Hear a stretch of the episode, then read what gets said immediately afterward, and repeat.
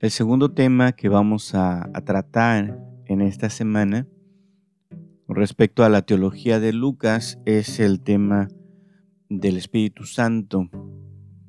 Este es nuestro segundo tema y de los sinópticos, de los evangelios sinópticos, el que mayor importancia le da al Espíritu Santo es el Evangelio de Lucas. El Evangelio de Lucas, el Espíritu Santo es una realidad que atraviesa toda la obra de Lucas, iniciando en el Evangelio y pasando con más fuerza a Hechos de los Apóstoles. Si nosotros miramos las estadísticas, eh, nos van a mostrar lo siguiente. Por ejemplo, en el Evangelio de Marcos, el Espíritu Santo se menciona seis veces en el Evangelio de Mateo 12 veces, en el Evangelio de Lucas 18 ocasiones es mencionado el Espíritu Santo. En el libro de los Hechos, la presencia del Espíritu Santo es mucho más arrolladora. Hay 57 ocasiones en que es mencionado el Espíritu Santo. Y el Evangelio de Juan, el Espíritu Santo, es mencionado 15 ocasiones. Lo primero que hay que observar de estas estadísticas es que Lucas intensifica la presencia del Espíritu Santo solo en ciertas secciones de su narración. Por ejemplo, en los relatos de la infancia hay siete menciones en los dos capítulos que inauguran el ministerio público de Jesús, capítulo 3 y capítulo 4, aparece el Espíritu Santo en seis ocasiones y cuatro veces más aparece en los capítulos 10 al 12 donde Jesús inicia el viaje hacia Jerusalén.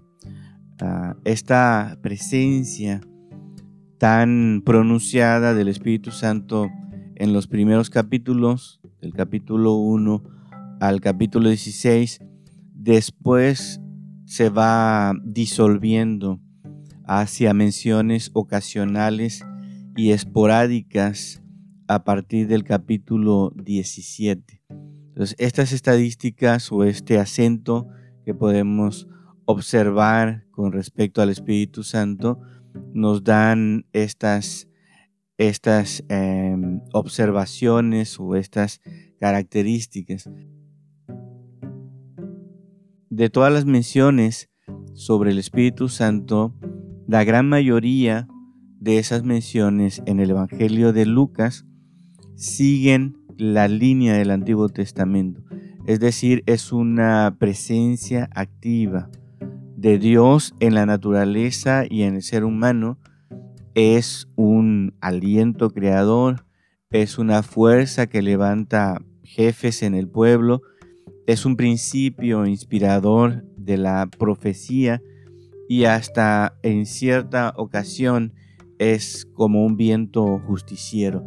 Esta es como eh, la forma en la que se presenta el Espíritu Santo en el Evangelio de Lucas, en consonancia con el Antiguo Testamento. En otras palabras, el, Espíritu Santo se presenta como una fuerza activa, impersonal en la mayoría de las veces, aunque en determinados momentos Lucas parece atribuirle al Espíritu Santo actuaciones eh, que son muy personales. Se puede decir que los rasgos fundamentales del Espíritu Santo denotan una presencia activa, una presencia creadora, una presencia profética de parte de Dios en el mundo de la naturaleza, pero también en el ámbito de la comunidad. Esta es la forma en la que eh, eh, Lucas presenta en su Evangelio al Espíritu Santo. Es posible que Conselman pueda estar en lo correcto cuando afirma que en los escritos de Lucas, tanto en el Evangelio como en los Hechos, el Espíritu Santo ha dejado de ser este don escatológico de Dios en el sentido original del texto de Joel 3, 1 al 2. Es citado, por supuesto, eh, en, en Hechos, pero no con la misma intención original. La realidad que Lucas define como la promesa de mi Padre en Lucas 24, 49, es ahora en el tiempo de la iglesia ah, la fuente dinámica del esfuerzo misionero de este cristianismo primitivo.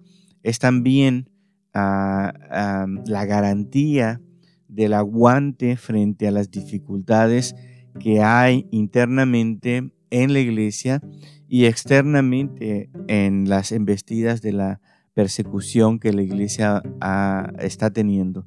Entonces, hay un cambio en la forma de presentar al Espíritu Santo también eh, en cuanto a la promesa que se había mencionado en el Antiguo Testamento en Joel. Entonces, hay, hay eh, coincidencias en, la, en, en presentar el Espíritu Santo con el Antiguo Testamento, pero también hay diferencia en la manera en la que el Espíritu Santo va a ser entregado en medio de una circunstancia distinta. Ojalá ustedes puedan leer todo el contexto de Joel y ver que el don del Espíritu Santo dado al pueblo está en medio de una circunstancia, una circunstancia escatológica de fin de, la era, pero eh, en Lucas y en Hechos, el don del Espíritu Santo tiene un contexto diferente y una nueva manera de interpretarse. Bien, al inicio de la narración de Lucas se introduce la actividad del Espíritu Santo como presencia profética de Dios en este tiempo de preparación al nacimiento y el ministerio de Jesús.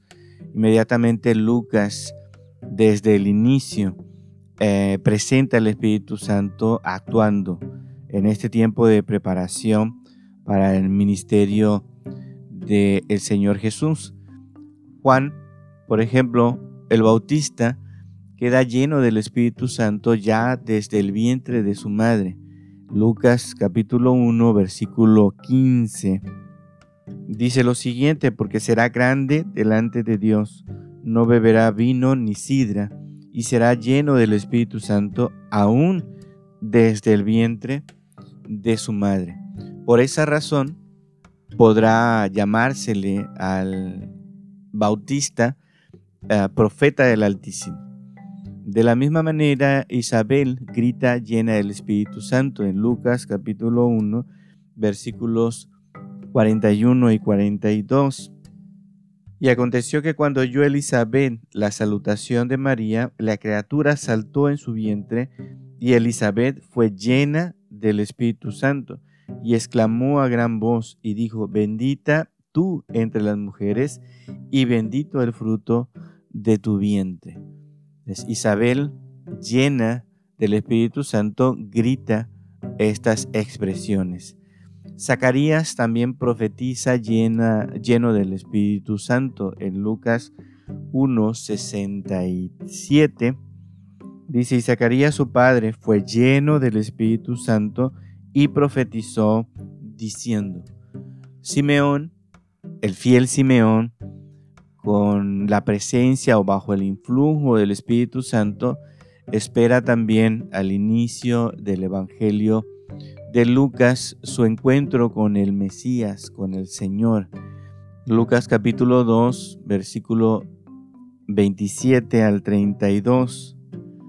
Dice, y movido por el Espíritu, vino al templo, y cuando los padres del niño Jesús lo trajeron al templo, para hacer por él conforme al rito de la ley, él le tomó en sus brazos y bendijo a Dios diciendo, Ahora Señor, despides a tu siervo en paz conforme a tu palabra, porque han visto mis ojos tu salvación, la cual has preparado en presencia de todos los pueblos, luz para revelación a los gentiles y gloria de tu pueblo Israel. Entonces, bajo uh, la dirección del Espíritu Santo, Simeón va al encuentro con el Mesías. pero donde el Espíritu Santo muestra realmente toda su actividad eh, creadora en, en este periodo de preparación es en la vida de María. El Espíritu Santo baja sobre ella y la cubre con su sombra y realiza en ella la concepción virginal de Jesús. En el capítulo 1, versículo 35, nosotros vemos esto. 1.35 respondiendo, el ángel le dijo, el Espíritu Santo vendrá sobre ti y el poder del Altísimo te cubrirá con su sombra, por lo cual también el santo ser que nacerá será llamado Hijo, Hijo de Dios. Eh, Juan, lleno del Espíritu Santo, se, se convierte en profeta del Altísimo, pero Jesús, por la sombra de la presencia divina, por eh, el Espíritu Santo, que es garantía de fecundidad, nace como, como hijo de Dios. Entonces en María se puede ver esta actividad creadora del Espíritu Santo en la preparación de la vida y ministerio del Señor Jesús. El Espíritu Santo tiene una importancia capital en el Evangelio de Lucas. En la narración de Lucas, y siendo fiel a su fuente en Marcos, eh, él conserva el detalle de la bajada del Espíritu Santo después del bautismo de Jesús, pero hasta cierto punto esa indicación ya no tendría mucho sentido, ya que como lo hemos dicho en lo expuesto en la narración de la concepción virginal de Jesús, el Lucas ya ha establecido la relación que es inseparable entre Jesús y el Espíritu Santo.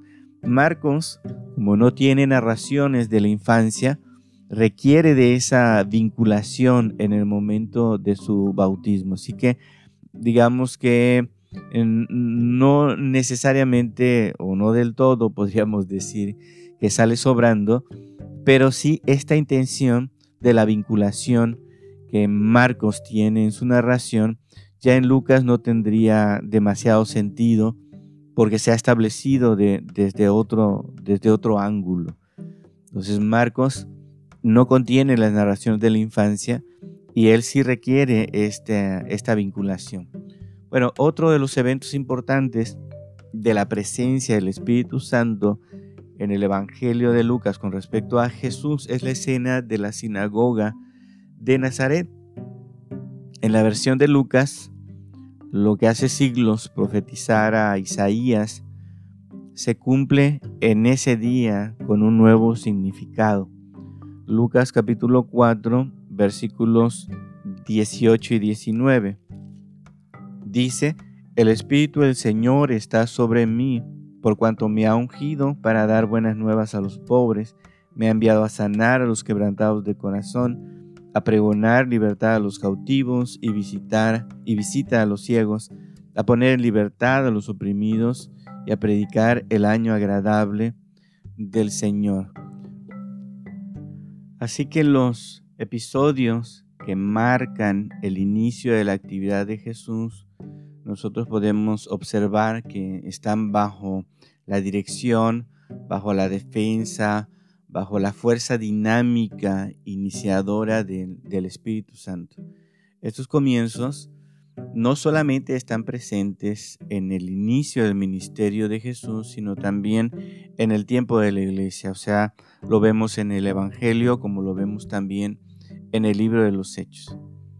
La relación especial entre el Espíritu Santo y Jesús nuevamente vuelve a aflorar hacia el final del Evangelio. Vimos que una vez que Lucas pone acento en el Espíritu Santo en ciertas etapas importantes, al inicio de ciertas etapas importantes, después desaparece, pero hacia el final del Evangelio nuevamente el Espíritu Santo y su relación con Jesucristo vuelve a aflorar especialmente con el Cristo resucitado, que dice a los once y a los demás discípulos que, estaban con él, que permanezcan en Jerusalén, que permanezcan allí en Jerusalén a la espera de la promesa del Padre. Y esta es una frase quizá enigmática si no conociéramos el, libro de los Hechos, porque en el capítulo 1, versículos 4 y 5, esta, esta frase eh, tiene claridad o nos puede a través del libro de los Hechos dar a entender a qué se refería el Señor Jesús con la promesa del Padre. La función del Espíritu Santo entonces se ensancha, cobra nuevas dimensiones a partir de lo que nosotros vemos en Hechos capítulo 1. ¿no? Ya, ya no queda limitado el Espíritu Santo solamente a Juan el Bautista o solamente a Jesús, sino que eh, el accionar del Espíritu Santo se extiende a todo Israel eh, y a un Israel que tiene que ser reconstruido, que tiene que eh, volver a levantarse a partir de nuevas, nuevas bases. Bien, como ha observado Ernest Schweitzer, la presentación lucana del Espíritu Santo supera sustancialmente a la de Marcos y a la de Mateo. Lucas no se contenta con descubrir a, Jesús como una figura individual cuyas reacciones son más personales e incluso ciertos acontecimientos en su vida están marcados por intervención del Espíritu Santo de forma muy individual. La dimensión puramente individual para Lucas no basta. Aquí ya entra el tiempo de la iglesia. Lucas concibe el periodo de la etapa de la antigua promesa eh, como una etapa que se hace realidad en el Espíritu Santo y se derrama sobre todo el pueblo de Dios, sobre todo el nuevo pueblo de Dios. Así que efectivamente en su narración Lucas ve al Espíritu Santo como, un, como una especie de clima, como una especie de ambiente en el cual se mueve la actividad de Jesús que le impulsa a hacer curaciones. Es, un ambiente que está alrededor de Jesús, que no solamente trabaja con Él, sino trabaja alrededor de Jesús. Y en el libro de los Hechos, ese mismo espíritu, con, ese ambiente creado, es el, principio de crecimiento de la comunidad y es también la garantía de la proclamación del querigma. Que el Espíritu Santo tiene una forma peculiar de ser presentado en el Evangelio de Lucas y su continuación de su presentación mucho más clara para nosotros es el libro de los Hechos. Bien, el último tema que vamos a tratar es el tema de la escatología y espero que eh, hablemos un poquito de este tema en la reunión virtual que vamos a tener el jueves. El jueves vamos a hablar un poco en la reunión virtual sobre este, sobre este tema.